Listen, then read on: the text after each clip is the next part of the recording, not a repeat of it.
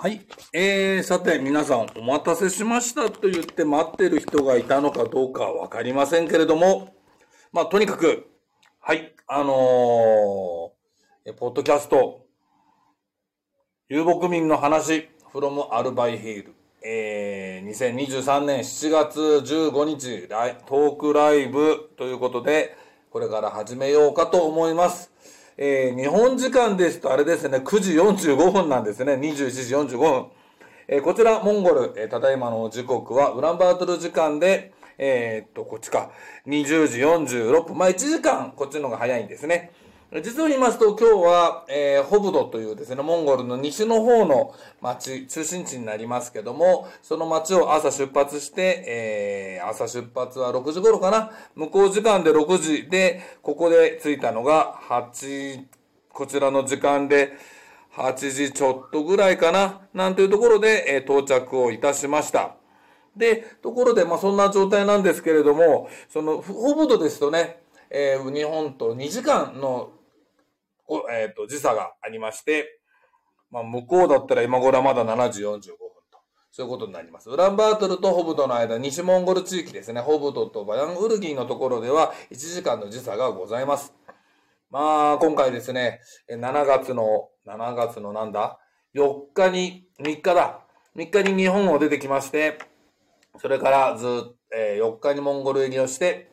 5日からとっとと、えーゴビ砂漠の方に走って走って走ってなんていうふうなことで旅を続けています。まあ、ゴビ砂漠の方はですね、まあそもそもの目的が、あの、ゴビ砂漠地域にしか売ってないお茶っていうのがありましてね。あの、数年前に買ったことがあって、これが美味しいんですよ。あのー肝臓ってあの人間の肝臓じゃないですよね。天草って書くんですよね。あの肝臓ですとか、オカヒジキですとか、あとは覚えてないんだけど、この二つしか。あとまあ他のね、いろんな、えー語尾に生える草たちが集ま、集められてお茶になって売ってるという、そういう代物です。ウランバートルではもちろん売ってませんでしたし、当時ですね。で、あの、隣の県のウランバートル、モンゴル、えっ、と、南ゴビの中心地のダランザドガドで売ってるわけですが、そことウランバートルの間の真ん中辺にある、マン、ん？マンダルゴビなるところ、ドンドゴビアイマグというところの中心地にも売ってないんです。本当に売ってないのかなと思って今回行く途中でですね、えー寄ってみたんですけど、やっぱり売ってないんですね。で、まあそれを探しに行こうではないか、買おうではないか、ということで、まあ仕入れに行こうではないかっていうのかな。えー南ゴミまで走っていったわけです。ダランザドガドまで。まあその途中でですね、ついでだなんて言ったらなんだけれど、あのーあの、ホラン再販地、えーネルグイさんのところに寄りました。えーネルグイさん、弱い、なん、70?70 70って言ったかな ?71 って言ったかな ?50 年生まれだからじゃあ73ですよ。うん。えー、まあお元気でした。お元気はお元気でしたけどね、もう、どうも、アル中がひどく進んでいるようでね、うん、なんかこう、赤ら顔をしてて、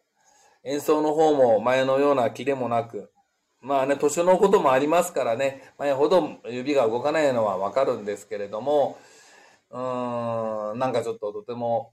まあ年ってのはこういうもんかなと。でも演奏自体はね、年なりに良かったりもするんですが、いかんせんお酒ですね。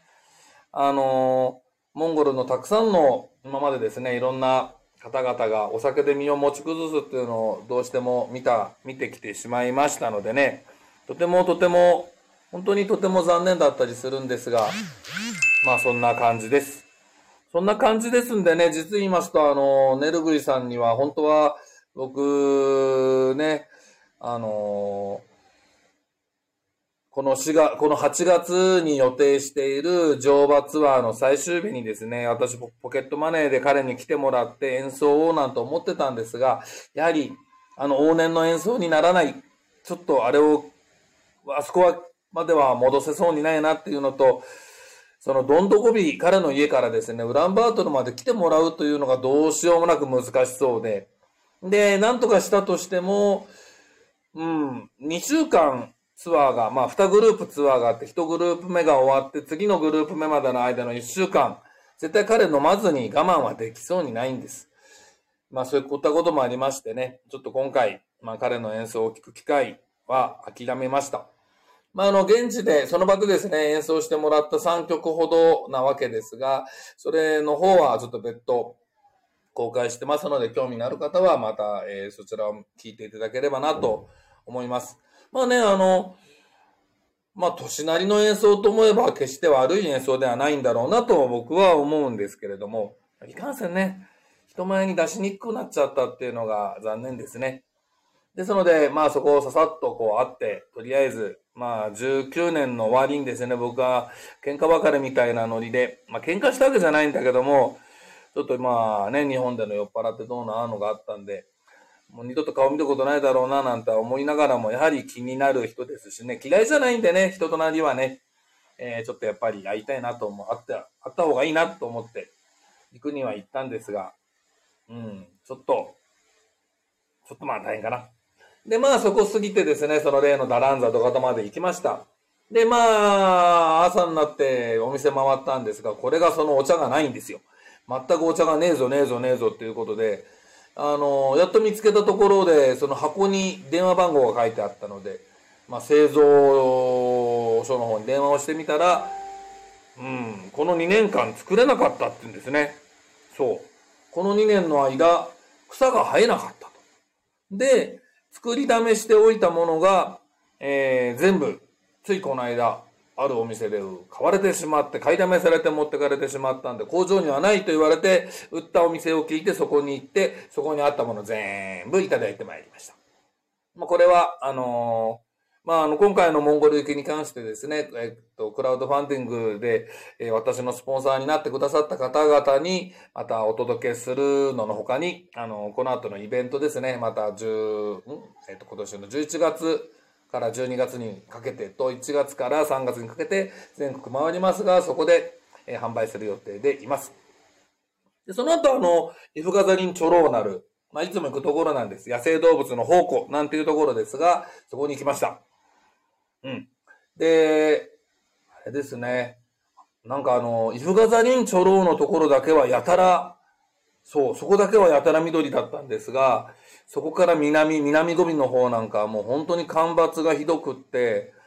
そう、今年も多分お茶は作れないでしょうし、途中なんて、なんだ、全然なんもないぞ、これは、みたいな。ここは月か、みたいなぐらいなですね、えー、こう、暴漠とした、荒涼とした歴砂漠が続くんですね。それが、大体そのドンドゴビの真ん中から北、うーん、イフガザリン長老のところだけはやたら雨が降っていたようで草の伸びは良かったんですけれども、そっからちょっとまた乾燥が続いて、うーん、なんだ、トゥブアイマクとの接点あたりのところで、から、まあ、あの、デレンという町があるんですけど、デレンソムという町がありますが、その辺りから北に行くと緑が濃くなったんです。が、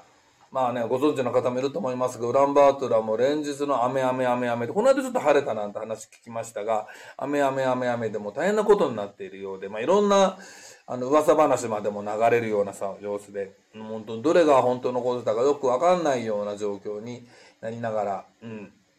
本当にその際、えー、雨の被害で大変なことになっているようですね。で、まだそうは言っても、本当にその、降るところ、なんであんなとこそこにあんなにいっぱい降っててね、もうちょっと離れるところに降らないんだろうなっていうような感じでして、ゴビ砂漠の方なんかはね、ちょっとでも降ってくれたらいいのにななんて思いながらですが、その、イフガザリンチョロは、そこだけどうも局地的によく雨が降ってるようで緑が濃かったんですけれども、えー、岩場をごろあちこち歩き回ってみてですね、あまりその動物の影が見つからない。まあ、最終的にやっと一群れ見つけましてね、写真に収めることには成功したんですけれども、なんかこう、閑散とした感じっていうのかな。その、ちょうど見てますとね、そこの土地の自然観察官の方々だと思うんですが、えー、たくさん作ら、たくさんできた車のわちにですね、こう、通れないように、まあ、柵を作ったり、えー、バリケードを作ったりっていうふうなことをしてですね、車の通行をこう制御し、制限しようとしてるようでした。まあ、そうしないとね、確かに動物たちの生活圏が分断されてしまって、動物をたちも生活しにくいし、動物が見たいと思って来てる人間たちも、やはり動物を見られないということになっちゃいますんでね。うん。まあそういうことでいろいろやっているようです。その昔いたセンベルトルジというですね、もう30年以上そこを守り続けたおじい様、もうお家がどっかに行っちゃったから、亡くなっちゃったのかな。まあ新しい人になってから、あいつは全然仕事をしねえんだなんてことをぼやいてらっしゃいましたけれども、うん。今はその新しい人を中心にやってるのかな。何人かであちこちに、えー、バリケードを作っていたりします。で、まあ、ウランバートルに7、え、結局5、6と出出てて7に戻ってきまして、8からまたウランバートルを離れて、えー、バヤンウルギーへと向かいまして、とりあえずとにかくバヤンウルギーに行くぞ、おうと。出発時間が遅れましたねっていうのをモンゴル、ナーダムに当たるわけで、ナーダムの前に出たんですが、ナーダムの時には街にいないぞ脱出組っていうのがいましてね。それがもう、ものすごい買い出しをしながら、もう、こもう店、家の、な、店の、店じゃない、ウランバートル市内が大渋滞で、ちょっと買い物をしてから出るなんていうふうなつもりでいたら、まあその渋滞にはまってしまって、出るだけで3、4時間ぐらいかかったかな。えらい目に遭いましてね、予定よりどんどんどんどん遅れ遅れなんて言いながら、まあ、あの、一緒に同行してるお二人には、それなりに楽だったのかな？楽じゃなかったかな？まあね、と言っても、エコノミー症候群になるかの勢いでずっと座ってるだけですからね、まあ、自然感、うん、移りゆく自然の様子っていうのかな、風景の変化っていうのを楽しんでいただければきっと面白いことになるかと思うんですがまあまあその辺の動画はですねあんまりこうはぼったく言うのもなんですがあのえー、モンゴル生中継もどきという有料配信の方をですね、えー、別途別サーバーで立ち上げてやってますので、まあ、その辺の情報は後で、えー、あちこちに書いて残しておきますけれども、それをご覧いただければ、ごめんなさいね、えっ、ー、と、ちょっとここで宣伝しちゃいますけれども、こ今日ずっとこの後ね、ずらずらずらずら状況、ベラベラベラベラベラベラ、ダイジェストで喋るだけ喋ってパッと終わっちゃいますんでね。えー、今のうちに言っておきますが、あのー、モンゴル生中継もどきになる有料有料配信を、えー、シャガー、えー、シャガーオンラインカレッジサーバー、カッコ仮、まだ、あの、完全運用してませんのでね、カッコ仮の状態で、そこのサーバーで、えー、まあ、配信をしております。これ、まあ、あれです。9月の終わりまで、つまり僕が向こうで撮り続けてる限り、あ向こうでとかモンゴルでですね、写真を撮ったり、GoPro でいろんなの撮ったりし続ける限り、生中継じゃないですよ。実際できませんからね。撮ったのを可能な限り早い段階で、えー、そちらに載せてですね、うーんと、まあいろんな通信状況がありますので、あと私の体力的な問題もありますのでね、あのー、どのタイミングでキャプションがついたり、写真が上がったりするかっていうのは、なかなかはっきり言えませんけども、とにかく滞在中ひたすらアップロードをし続け、で、それをご覧いただけるというふうな、そういうものになってます。それとですね、まあ、それで3ヶ月で5000円というふうになってますが、高いと思った方いるかもしれないんですけども、これ、かなり実はお得な内容になっておりまして、というのも、過去2年、3年との間、まあ、あれですね、そのコロナになって、私がインターネット配信の方にちょいとこう力を入れた頃からのいろいろな、えー、有料配信でと、えー、やってきました。遊牧文化講座ですとか、モンゴル民話購読講座ですとか、えー、バーチャルライブですとか、あとあのー、なんだっけ、うちで作ってるオリジナル DVD のしちゃ、えっ、ー、と、なんだ、えー、オンライン上映会ですとかね、そういった過去のオンデマンドものを全部、えー、9月いっぱいご覧いただけるという、そういう超特典付きです。で、こっそり、こっそりでも何でもないんだけど、言っちゃいますとね、あの、うちのシャガーで作ってる CD、全部でね、十数枚あるんですよ。十、十数種類。それらも、この期間、聞き放題になるという、とんでもない大盤振る舞い。あ実はですね、このサーバー、えー、10月ぐらいから、まあ、オンラインカレッジとして、えー、本格運用していこうと思っているんですけれども、そのテストを兼ねてやっています。ですので、あの、モニターになっていただけたりしたらいいななんて思いながら、えー、お金をいただくんですけれども、5000円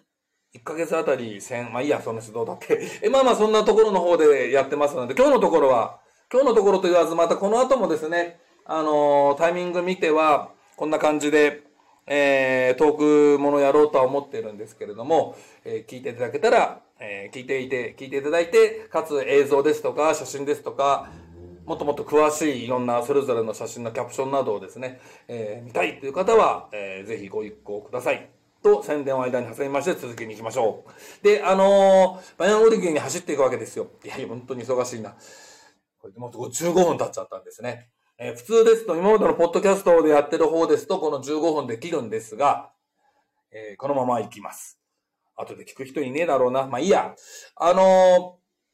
ー、えー、7月の10、7月の8日、8日ですね。8日にウランバートルを脱出。えー、その日の夕方過ぎに、え、アルバイヘール到着。そのね、ウランバートル脱出組っていうのがね、えー、いたわけですが、そういう方々、つまりナーダム休みっていうので会社を休んで、ナーダム明けまで、えー、草原地域の方でゆっくり遊んでこようと。まあ日本のゴールデンウィークみたいなと言いますかね、お盆休みみたいなことで、もうすごい人間がで、数の人間がですね、ウランバートルから脱出をしてるんですね。で、ナーダム楽しまないの？って言ったら、ナーダムなんて見たとおもろくないわいみたいなことを言う人もいたりですとか、まあ、本当かどうか知りませんけど、こんなこと言っちゃっていいのかな？あの、八百長みたいなものもあるしさ、みたいな。まあ、昔のようなナーダムじゃなくなったのかなと思います。まあ、いろんな娯楽がですね、すでにたくさんある中で、ナーダムの本来の姿というものも変、変わってきてしまいましたからね。うん、それが嫌だとか、すっかりそのビジネスになっちゃったっていうのが嫌だとかね。えー、どこぞの連中の金儲けに加担するのも嫌だとかいう人たちが生まれるのも仕方のないことかと思います。いずれにしましてもみんな大脱出。ですので、ウランバートルを出てから、あの、一瞬とそら入ってね、えー、なんつうんだ、そこは。まあ、一瞬、あの、外れ砂漠とでも言うんでしょうか。その辺のところまではもう車、車、車で、平均速度50キロ出せたらマシな方かなっていうようなあの草原でですね、平均速度50で走ったらもう、眠くなってしょうがないですよ。本当風景変わりませんからね。そんな中をひたすら移動していくような状態で、で、そのエシンタサラハイを越えたあたりから少し車が減りまして、アルバイヘールまでってたどり着き。そこから先はですね、結構車少なく。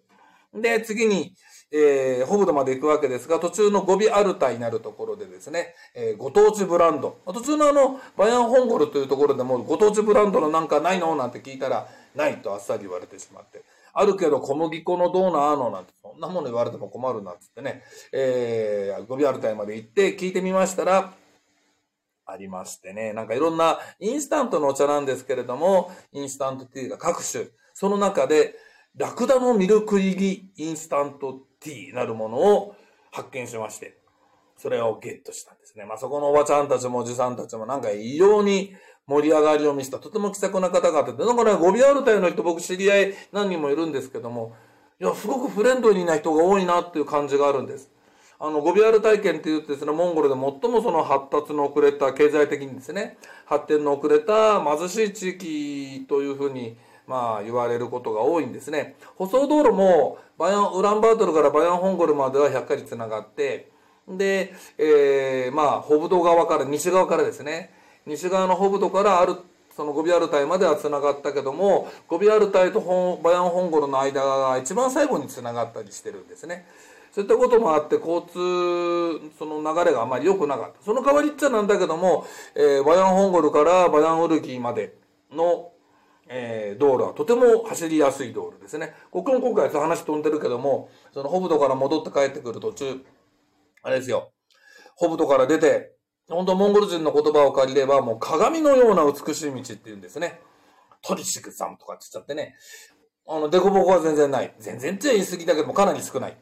これがですね、バヤンホンゴルを過ぎてアルバイヘールが近くなって、どんどん街に近づいて、ウランバートルに近づいていくんですが、近づけば近づくほど道が悪くなってくる。舗装道路だけども、あちゃこちゃに穴が開いてて、それのこう修理ができてない。なんていうような状況で、うん、なってるんですね。で、まあまあ、バイオンホンゴル、ごめんなさい、ゴビアル隊で買い物をして、はい。で、その後、まあ、フォードまで行って、そのまんまですね、ウルギーのとこまで3時間、4時間走っちゃえば、つい、着くには着いたんですけども、まあ、ちょっとホブドで一泊しようかなと。ホブドで一泊するとなったんで、時間が空いたんでついて、だから春オスノールに行っちゃおうかなと。あの、Facebook の方でね、えー、まあ、公開してる、あの、ゆりかもめの軍団とちょっと戯れてみたり、えー、蚊の軍団に襲われてみたりはもうたまりませんよ。あの、ホブドっていうところはね、もう蚊がいっぱいで有名ですね。で、ホブドに入るのに、今回、僕はあの、蚊取り線香を持ってきたんだけど、虫除け持ってくるの忘れちゃって、虫除けぐらいさすがにホブドに行けば売ってるべやと思って行くなりお店で探したんですけど、売ってなくて。あの、ウランバートルから来てるご夫婦もですね、あの、虫除けはないのかなんてね、えー、すごい怒ってらしてて、日本、モンゴル産の虫除けは全然言うこと聞かん。ホブドに来ればまともなものがあるかと思ったんだが、ホブドで誰も使わんのかって、本当に使わないのでしょうかね。全然なかったんですよ。うん、まあ、そんな状態になりながらホブドに一泊。翌日、え、トルボノールなる古戦場跡。古戦場っていうのかな。まあ、後抜けて、ホブドに、あ、ごめんなさい、ウルギーですね。に到着をしましたのが、いつだ ?8、9、10、11日？かな？ん ?10 日か。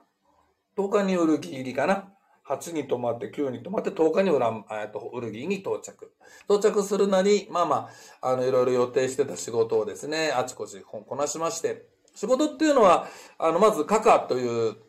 えー、お土産屋さんやってる女の子がいるんですけども、いやいや、若いんですがね、なかなかどうしてビジネス感覚があり、あの、ウズベクですとか、カザフスタンですとかね、キルギスなどの方にいろんなもの買い付けに行ったり、そちらの方でどんなものを新しく最近作るようになった、売るようになったかななんていうのを見てですね、あ、これ売れ線だなと思ったら自分のところで取り入れてみたり、買い付けてみたり、なんてことをやってる、非常にこう頑張ってる子で、えー、このコロナのコロナ期に入ってからになりますが、お店改装してですね、立派なお店になって、だったんですね。で、まあそこをちょっと取材も兼ねて、もちろん買い付けも兼ねて行くというのと、あの例の刺繍の鉄人、神様と言っていいのかな。あの、アイナグルさんのお家によってですね、えー、まあいろいろこう話を聞いたり、まあね、コロナの間会えませんでしたからね、ネット上でね、いろいろインターネット使ってやり取りをして、物の仕入れはしたり、まあ電話で話したりとかいろいろしはしてたけれども、やっぱり顔を合わせるっていうのは大切ですね。コロナの間にたくさんの人が亡くなってます。僕の知り合いも、もちろん彼女の知り合いもいろんなところでいろんな方々が亡くなってしまってて、コロナが原因だったり、それ以外のもあったり、いろいろあるわけですが、うん。何年かぶりかにやはり会えるということはいいことだななんてつくづく思いながら、えー、ね、いろんな昔話をしました。で、その後、クグルシンさんのところに泊まって、いやいや、一つ言わなきゃいけないのが待ったな。ウルギーに入るのに最初に行ったのは実は、えー、ブルーウルフ社のカナットの、亡きカナットの家族に会いに、とりあえず行きました。で、まあ、あの、挨拶するしか時間がなかったんだけども、うん、もう後で行くねって言っても、何回か行ったんだけどね、あの、ちょっと留守にされてて、あの、奥さんの相方は会えなかった。いや、まあ、最初に会っただけで。僕がね、家が開いて、扉が開いたから入るんで、相方いるかっつってね、西村だ、相方いるかって言ったら2階にいて、私の声聞くなり、もう泣きながら階段降りてきましたね。旦那のカナットは僕と同い年だったんですよ。まあ、その辺のややこしい話は、また別のところに書いてたりもするんですまあそちら見ていただこうかな。ここではあえて話しませんが、本当にその、カザフ民族、バヤンウルギーのカザフ民族のために、すごいたくさんの功績を残した男です。あまり知られてません。カザフ人たちの中には彼のことを悪く言う人もいるでしょうね。いかんせん口の悪い男でね、ほんとね、あいつは口が悪い。でもね、心根はいいやつで、カザフ人のためにって言ってね、いろんなことしました。あの、今、刺繍商品がたくさん売られるようになってますが、あれのきっかけを作ったのも実は、あの、先ほどのアイナさんと、えカナットのタッグだったりですとかね。で、クグルシンさんが日本に来るようになったきっかけも、そのカナットであったりですとか、今ね、あちこちでいろいろな人々がいろいろな形でやるようになった犬足祭りの最初のきっかけもあの男だったりですとかね。いや、本当にね、大した男なんです。惜しい男を亡くしました。まあ、カナットの話はまたいつか、カナットの話として、えー、遊牧民、あの、ポッドキャスト、遊牧民の話コーナーの方でまとめてしようと思ってます。で、まあ、クグルシンさんのところに行って、いやいやいや、やっぱりこれも久しぶりですからね、やいのやいのと朝まで、朝までもないか、わーっていっぱい話をして、で、泊まって、翌日、あの、かの有名な、えー高城、今は亡きマナさんの家族のところに行ってきました。皆さん元気でね、あの娘っ子とも、私のお気に入りのジャネル系っていうのとスンカルっているんですけどね、あの、スンカルってね、一番下の女の子で、まあ、クールビューティーとでも言いましょうか。なんとなくちょっと距離があるんですが、その上のジャネル系っていうのが、まあ、これが人懐っこい笑顔をした子でね、えー、ほんとちっこい、まだ10代だった頃なんかは、まだモンゴル語があんまり上手じゃなくて、僕も申し訳ないけど、カザフ語はね、ベラベラ喋れるんでもなかったんで、なんとなく遠巻きにニコニコ乱れていただけなんですが、さえね、すっかりモンゴル語も覚えてくれた。ごめんなさい、僕がカザフ語を覚えればいいんだけど、いかんせんじじいなんでね、若い子がモンゴル語を覚えるのとじじいがカザフ語を覚えるのどうやったって叶うわけもなく、はい、えー、そんな子たちにも会えて。で、またですね、あの、いろいろ当地の、あそこの作西村の方も、いろんな変化があって、作西村独自の犬鷲祭りっていうのが過去2回行われていて、そのプログラムが実に、実にこれが面白い。申し訳ないけど、カナットがやってたのが、ちょっとまあ訳あって今トルボッコの方に行っちゃって、なんかね、金持ちのね、モンゴル人みたいなのがね、その、通日とキャンプ使って幅利かせるようになったんですよ、数年前。コロナの前に。なんかそれがね、こう、うさんくさい感じでね、僕嫌だったんですよね。なんでね、まあ今年はそこで、そこのでのツアーになってますけれども、隙を見て、風の旅行者に内緒でって、こんなことで話しちゃダメなのか。できたらね、お客さんたちがみんな行こうって言ってくれたらね、あの、料金変わらずに動けるから、もっと面白いもの見せて差し上げられるんだよな、なんて、勝手に思っていたりするんですが、まあまあ、その、作西村の様子ですとか、あと、そこから60キロ、70キロかなぐらいのところで、まあ、ツアーでよく行ってる、大抵行くのがね、その、人々が引っ越してしまった後で誰もいなくなった、えー、モツタオっていう氷の山っていうのかな。えー、モンゴル語の方はツェンゲルハイラハンって言うんですけど、下営地になっててカザフ人たちがわしゃっているようなところなんですが、そこにちょいと行って、なんとなくいろんなものを見て帰ってきて。で、またクグルシンさんのところに泊まって。そして翌日、ボルドー。あのボルドーです。知ってる人いますね。あの、弁髪。生、リアル、本物弁髪男。や ったくさ、初めて見た時びっくりしちゃいましたね。ウリアンハイの人間はみんな弁髪かって思っちゃうぐらい。それは違うんですけどね、聞くとやつだけだって言うから。でも、あのー日本に来てもらって、まあ、いろんな話して、いや、本当に個性的な男で、いやいやね、コロナで帰れなくなってからのタバコだの、あんだのかんだの、いろんなね、クグルシンさんとのね、喧嘩やったりなんだりかんだりで面白いこといろいろやってくれたんですが、えーまあ彼のところに行くぞと。いうことで、今回の、今回のアルタイ旅行は僕は実は、えーまあそういう会えなかった人たちと会うっていうことと、ボルドーのところで、ボルドーのお母さんに、イケルを弾いてもらう。イケル、馬頭琴の全身楽器ですね。それを目的に、えー行きました。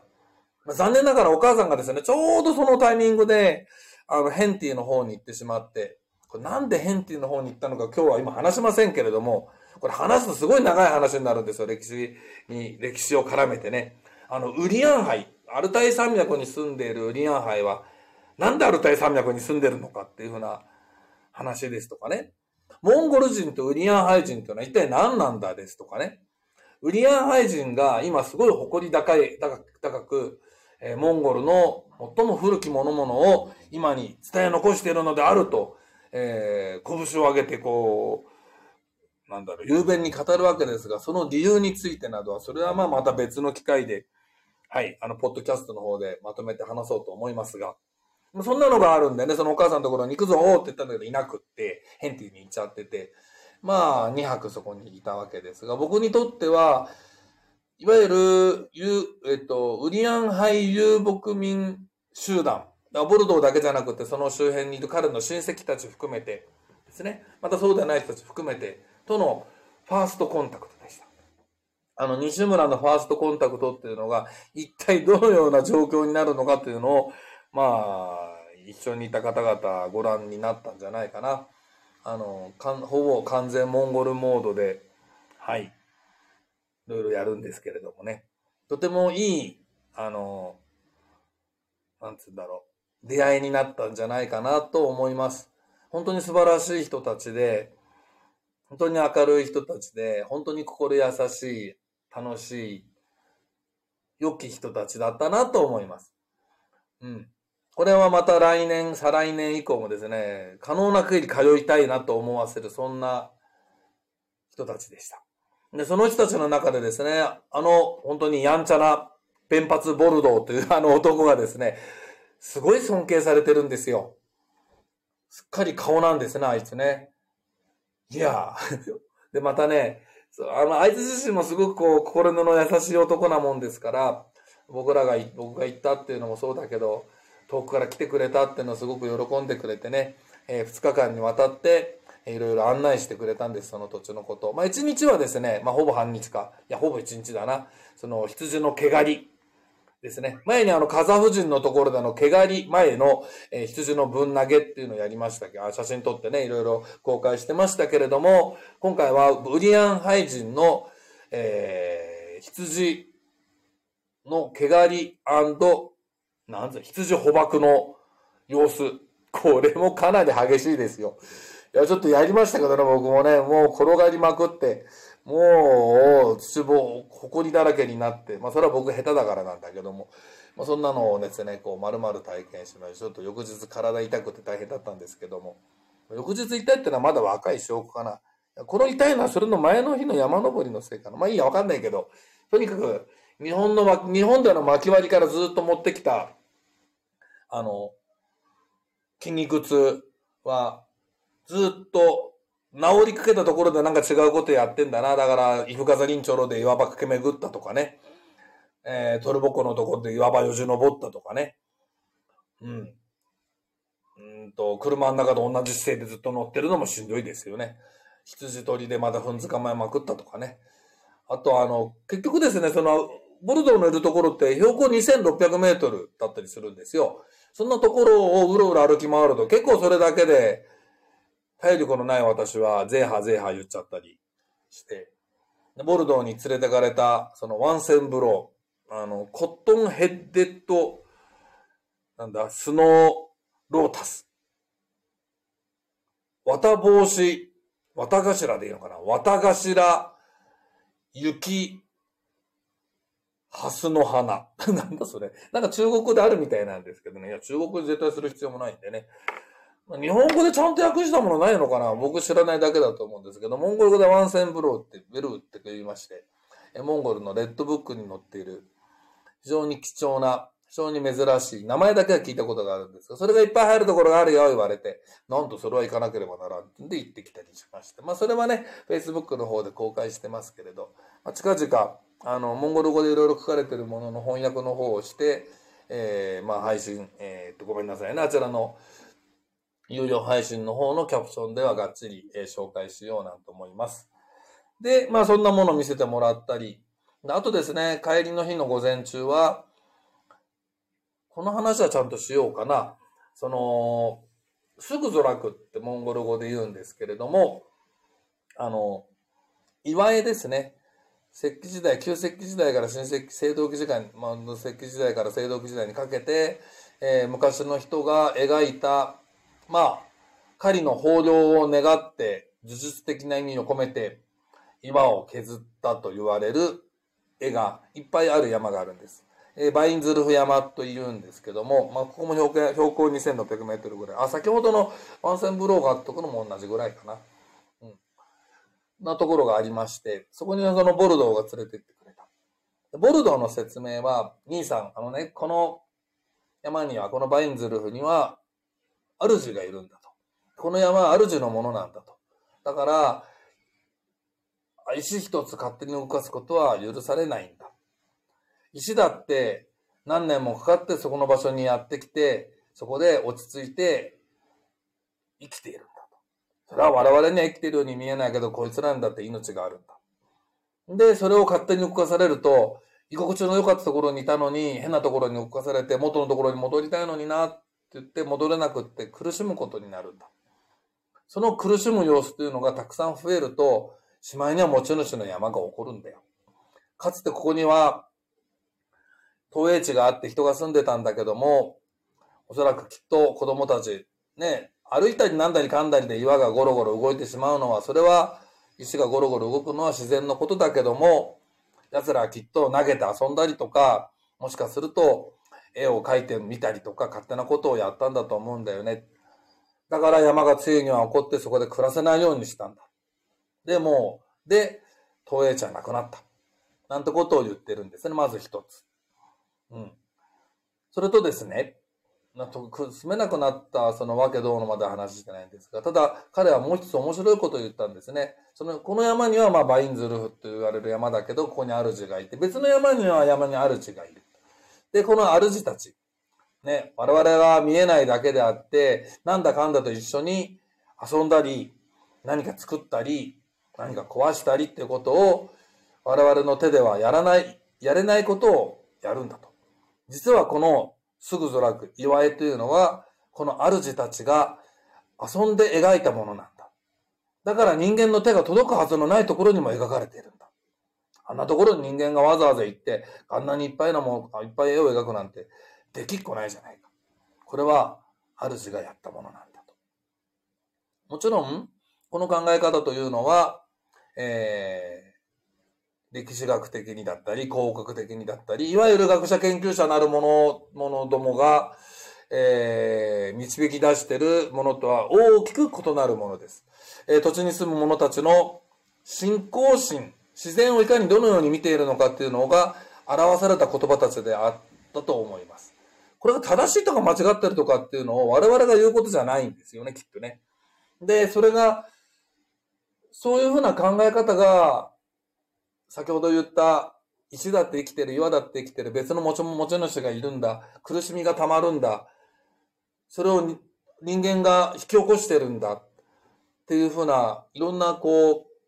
彼ら遊牧民がこう考え及び至って、また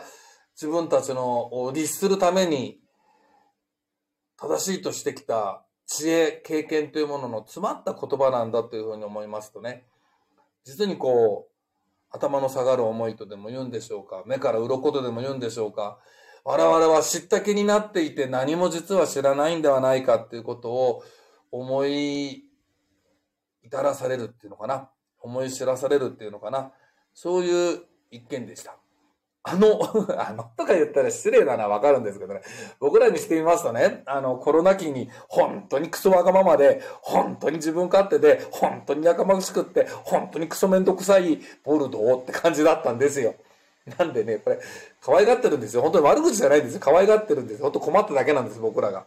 でも、そのボルドーが、こんなにも土地の人たちに愛されていて、こんなにも土地の人たちに尊敬されていて、そして、あのアルタイ山脈で、本当に美しい自然でした。もうべらぼうです。むちゃくちゃに綺麗なところで、つつましやかに自分たちを律して生きて、生きていて、そしてその感謝の言葉をひたすらあのトップショールに乗せて歌い続けているんだなと思うと、そんな彼を日本に紹介できたことって、ちょっと、うん、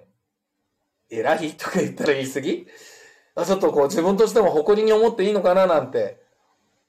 今までそこまで思い至ってなかったのが愚かだったなと思うのと同時にですね、これからも彼をどんどんと、彼の生き様みたいなものをですね、日本に紹介していくことで、自分の活動、シャガーというものの活動が、より意味のあるものになるんではないかと、つくづく思った次第です。で、彼のところを去ってですね、えー、まあ、ホブドに行き、泊まり、で、昨日の朝、ごめんなさい、今日の朝だ、えー、出てこちらに帰ってきたところであります。さてさて、ベラベラベラベラとなんとなくまだの部分、ダイジェストで、えー、話をしまして、約40分になりましたが、はい、今日のところはこれでやめます。あのー、今にね、話したボルドーの話なんかもそうですけども、その他にもウリアン・ハイチンたちのところで出会ったね、あのおじさんのチンギス・ハーンに捧げる歌についての解説、もちろんそれの映像、映像のまだこれから編集して載せるんですが、えー、番組最初の方で、今回のこのライブの最初の方で話しました。あの、あれです。えー、有料配信、えー、モンゴル生中継もどき、超ウルトラ大特典付きです。あ、その、この特典ね、あんまり意味ないじゃんと思う方には何の意味もないかと思いますが、私としてはここ数年分のですね、仕事全部、えー、フル公開するようなものだったりするもんで、えー、楽しんでいただけるんじゃないかと思ってますので、ぜひご検討の方いただければと思います。っていう形で終わると、なんだ、それの番宣で、この番組やったのかと思われます、思われちゃうんですけど、その通りなんです。なんてね。まあ、その通りでありながらいろんな話ができたらいいなと思って、少しでも夏の量になったらな、なんて思ったところです。次回いつになるかわかりませんが、また機会見つけて私の体力が残ってたらやろうかな、なんて思ってます。ではでは、その時まで、えー、皆さん、さようなら。さようならって。はい、さようなら。